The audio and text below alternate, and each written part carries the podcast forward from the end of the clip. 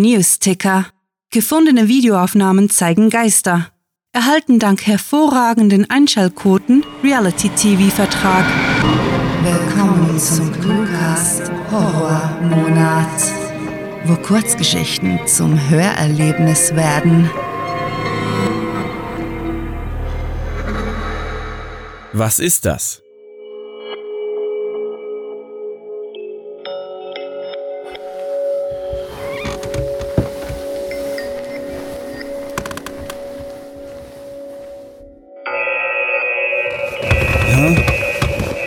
In der Nacht, kurz nach 3 Uhr um genau zu sein, wurden sie von einer blechern klingenden Sirene geweckt. Wahrscheinlich hatte zu Beginn keiner gewusst, was vor sich ging. Selbst die Wärter waren mit gerunzelter Stirn durch die Gänge gerannt, bevor sie aufgebracht murmelnd in die Stationszimmer eilten. Das Geheul verstummte nach wenigen Minuten. Erik und sein Zellengenosse Hector starrten noch eine Weile durch das kleine Fensterchen in den Flur hinaus – zuckten dann fast zeitgleich mit den Schultern hm. und einigten sich darauf, dass es wohl ein Fehlalarm gewesen sein musste. Trotzdem wurde Erik das ungute Gefühl, etwas fürchterliches könnte sich abspielen, nicht los. Mit einem ekligen Kloß im Hals blieb er an der Tür stehen und winkte ab, als Hector ihn fragte, wieso er sich nicht wieder schlafen legte. Kommst du schlafen?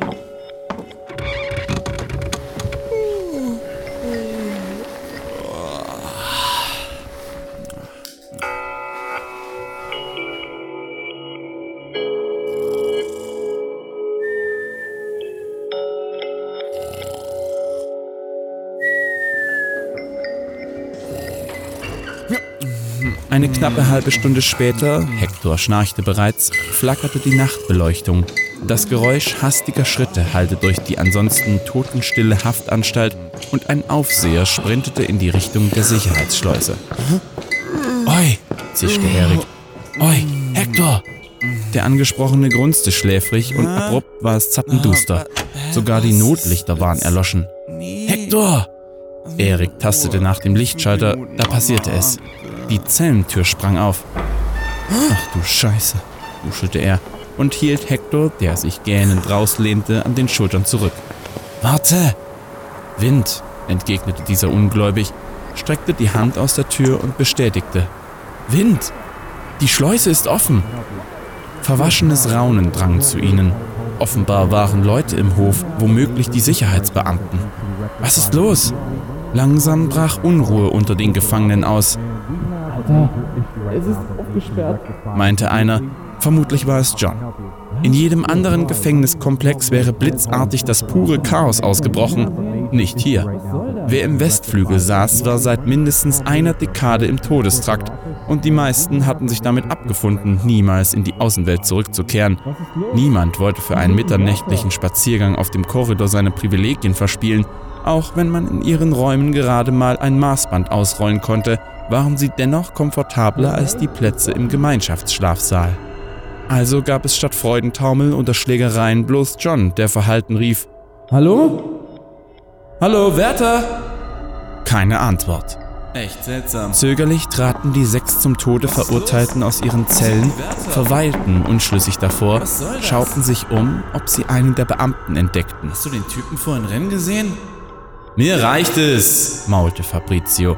Johns Mitbewohner marschierte über den dunklen Flur und ging durch die Sicherheitsschleuse. Hey, hey, ist offen. Erneut hoben Erik und Hector simultan mm. ratlos die Schultern und folgten ihm raus auf den Gefängnishof. Nach der beinahe totalen Schwärze im Zellentrakt blendete sie selbst das schwache Strahlen des Mondes und die roten Leuchtdioden der Überwachungskameras. Als jäh die Flutlichter angingen, taumelte Erik desorientiert zur Seite. Au! Jaulte er und klammerte sich an Hektors Arm, der ihn unwirsch abschüttelte. Pass auf, wo du hinlotzt! Er hielt inne und ächzte. Nein! Erik blinzelte angestrengt, bis sich das grellweiße Flimmern vor seinen Augen legte und er verstand, was Hektor alarmiert hatte. Ach, du Scheiße! stieß er aus und wurde von einer Durchsage unterbrochen. Durchlauf 34. Testsubjekte W02A, Todestrakt. Ein Rabe flog auf, verlor dabei eine seiner Federn, die auf der dünnen Schneeschicht im Hof landete. Auf dem pulverigen Weiß waren etliche Spuren zu erkennen, die allesamt zum Durchgangstor im Süden führten. Dahinter standen sie, regungs- und ausdruckslos. Hector! flüsterte Erik, stellte sich dann dichter neben seinen langjährigen Freund. Was geht hier vor? Wer ist das? Sie trugen hellbraune Kittel, darüber die Schutzausrüstung, die normalerweise nur bei Aufständen zum Einsatz kam. Was weiß ich? erwiderte Hector und gröhlte anschließend: Was soll das? Hey! Erik zupfte hey, am Ärmel seines Zellengenossen, deutete zu den Wachtürmen, auf denen nicht wie üblich die altbekannten Aufseher, sondern bewaffnete Soldaten stationiert waren und sie anvisierten. Sei still! Gefangene Nival, Fredden, Brennan, Harris, Brown und Burkhardt. Die Stimme schmetterte über die veraltete Lautsprecheranlage des Gefängnisses. Ich muss Sie darüber in Kenntnis setzen, dass es zu einer Kontamination gekommen ist. Im Zuge des Notrechts wurden Sie ausgewählt, Ihrem Land zu dienen. Meinem Land zu dienen? plärrte Fabrizio, während sie instinktiv zusammenrückten. Spinnt ihr Arschlöcher? Ihr Opfer wird in Ehren gehalten. Opfer, wiederholte Hector. Welches Opfer? Welche Ehre, warf John ein, und tatsächlich gelang es ihm damit, den anderen Insassen ein müdes Lachen abzuringen. So gerne sie es geglaubt hätten, Menschen wie sie es waren, hatten jede Chance auf Ehre eingebüßt. Sie waren der Abschaum, der Bodensatz der Gesellschaft, eine unumstößliche Tatsache, die sie alle zu akzeptieren gelernt hatten. Nach dem, was sie getan hatten, das war ihnen klar, scherte sich keiner mehr um sie. Sogar ihre Familien hatten sie aufgegeben. Ihr Postfach blieb leer, egal wie oft sie nach Hause schrieben. Möge Gott mit ihnen sein, tönte es. Worte, die Erik erschaudern ließen. Da fiel Hector direkt neben ihm zu Boden, krächzte und strampelte unter einer dünnen Bestie, die aus dem Nichts aufgetaucht war. Hector! jaulte Erik, wollte das Ding von dem anderen herunterzerren, doch kaum hatte er es berührt, löste es sich in Luft auf. Verdammte Scheiße, was war das? Okay. Hector lag okay. mit weit aufgerissenem Mund leblos auf dem Schnee. Egal wie fest Erik an ihm rüttelte, sein Freund war längst tot. Oh Unnatürlich schnell wich jede Wärme aus seiner Haut. Seine Lippen verfärbten sich moosgrün.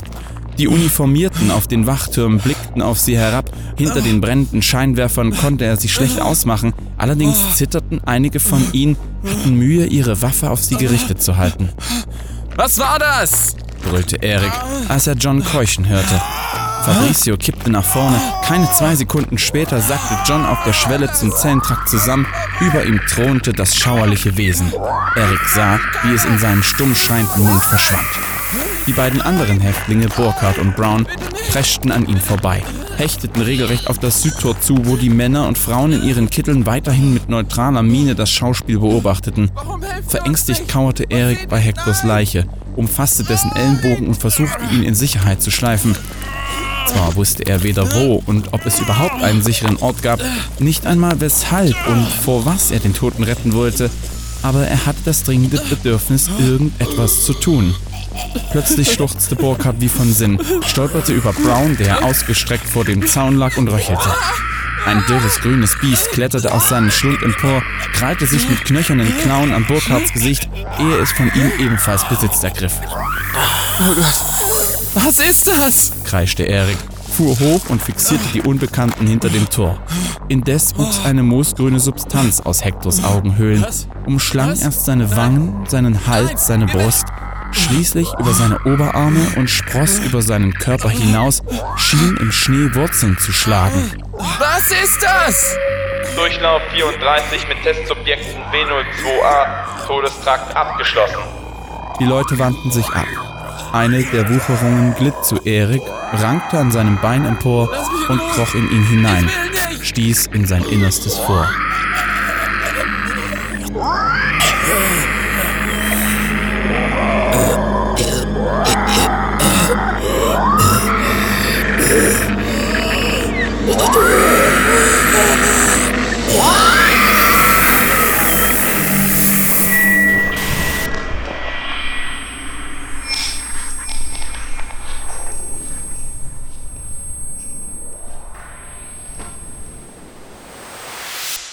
Das war Was ist das?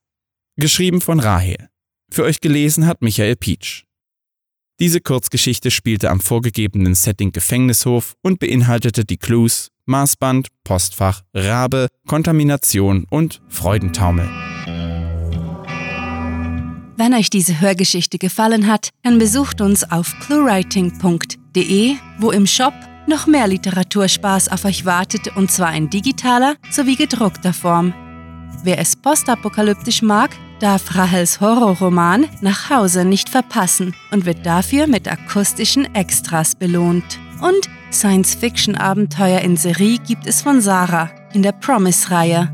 Euch gefällt unsere Arbeit und ihr möchtet eure Freude mit uns teilen? Dann schaut auf patreon.com slash cluewriting vorbei und unterstützt unser Projekt mit einer Kleinigkeit.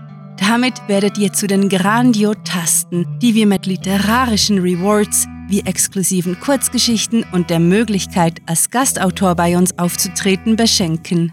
Apropos Grandiotasten, was wäre der Cluecast ohne seine Stimmen?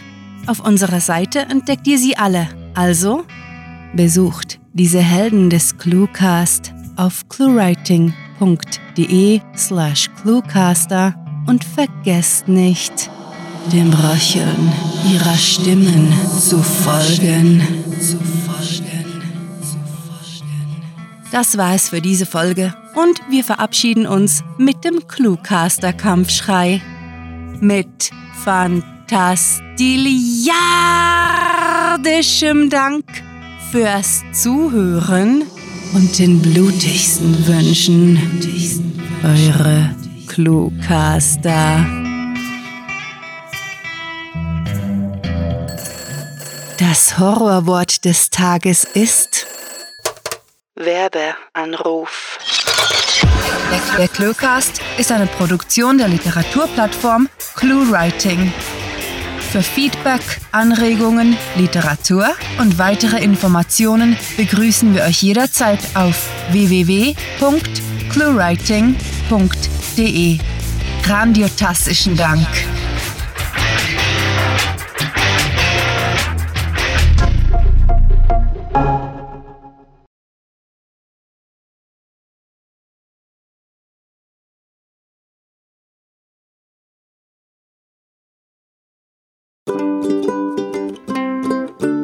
Mit einem ekligen Glo Gloss, Gloss, hm, flackerte die Nachtbeleuchtung.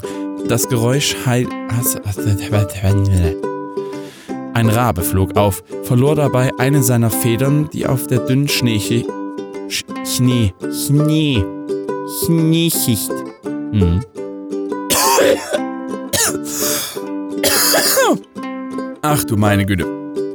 Da habe ich gleich mal meine Stimme oh, zerstört. Oui.